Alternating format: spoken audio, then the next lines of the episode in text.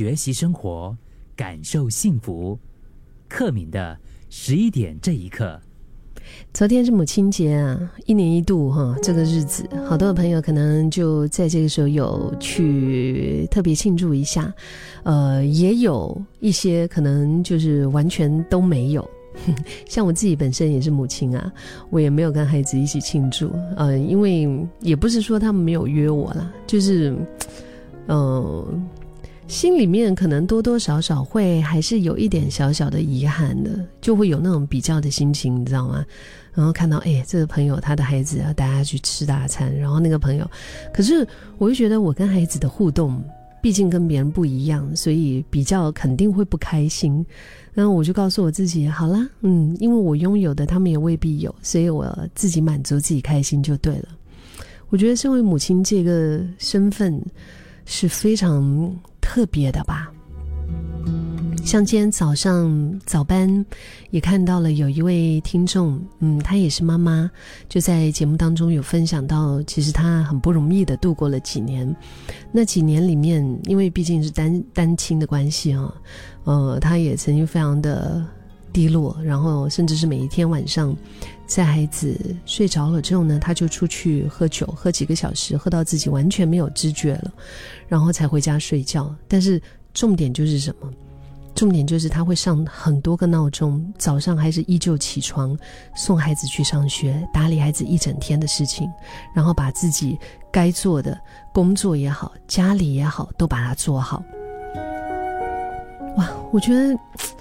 就是很强大，这是一种很强大的。力量在支撑着一个女人，虽然是称不上，我们说称不上完美了，应该没有一位一位所谓的母亲是完美的母亲吧。但是光是她为了让我们拥有拥有比较好的一点生活状态所付出的努力，我觉得就足以让她成为最棒的妈妈了。我一直都相信，母亲和孩子之间的生命连结，绝对是非比寻常的。除了怀胎十个月的共享躯体，以前也曾经读过一篇医学期刊的报道，他说科学家们发现了一个人在妊娠的期间呢，就是母亲和胎儿各自都会有一部分的细胞是留在彼此的体内的，这些细胞。它就会嵌合进彼此的组织还有器官之中，这可能就是真的现我们说现实生活中的那种真正的“你中有我，我中有你”了吧？所以我也始终相信，母亲对于孩子的爱，其实它是一种更高的层级，更高的一种。一生挂念的，更无私的爱。有时候我们看身边，如果是有一些朋友，他们带孩子的一些故事哈，在可能三十多岁啊，二三四十岁这种就是正迈入成熟的一个年纪，本来拥有着很多狂热的梦和飞很远的一些理想。可是，一口气就是在有了孩子之后，就开始全部都放缓下来。然后呢，他们就接着是和过往完全不一样的人生。可能怀孕那个期间就是很辛苦吧，不舒服吧，然后过渡到哇，你就是完全怎么可能可以睡七个小时、八个小时的觉呢？有 baby 的都知道啊，就是一般上是睡两三个小时，对吗？两三个小时，幸福一点，可能五六个小时算是很幸福了。就是得要醒来一次，要喂奶呀等等之类的，或者是从只能，呃，这个抱着、背着、推着，然后到自己走路跌倒了还懂得站起来，然后从只是在家里面躺着，嗯，然后到幼儿园。还要学会跳舞，然后衣服鞋子拼命买，永远都跟不上 他掌上的那个身高。其实，在这个过程当中，我觉得总是会看见身为母亲的挣扎，就是不停的在专属自己的时间，然后呢，还在冲刺期、植牙黄金期，以及只会长大一次的小孩童年之间拼命的拉扯，那个过程肯定会有一些疲惫，但是始终应该还是幸福的吧。有首歌不是叫《天下的妈妈都是一样的》吗？真的，我觉得所谓的这个一样哈，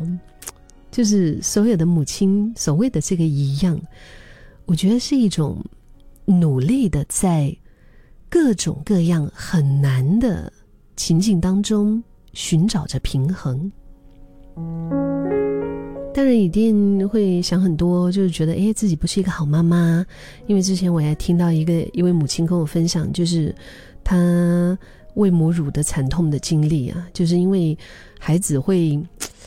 会咬到他的，就是就是乳乳头流血，所以他看到孩子一直吐奶，而且吐出来都是血的时候，他觉得哇，自己非常的失败。他觉得怎么自己是一个这么失败的妈妈，连喂母乳都喂不好。所以那种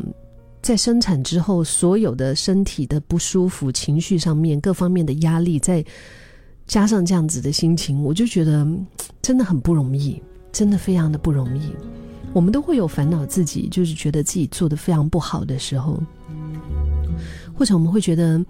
没有时间、没有尽全力、没有给孩子给出最好的，然后我们就会因为这样子沮丧，对自己失望啊，就。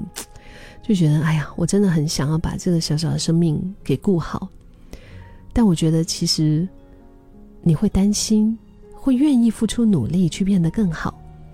这样就已经是一个最棒的母亲了。也许你本身不是一个母亲，你是一个像母亲一样的人，或者你也曾经被这样子的一个人照顾过，对吗？就好像在飞机上的安全指引一样，大人毕竟得先把自己照顾好了以后，才有能耐去替身边的孩子负责。只有自己的状态对了，才能够带着孩子往更好的人生去前进。所以我觉得，不只是母亲节快乐，妈妈们，因为这很多的经历都是第一次承受这么多重大的责任。第一次在这样的生活压力当中要去照顾另外一个人，所以妈妈们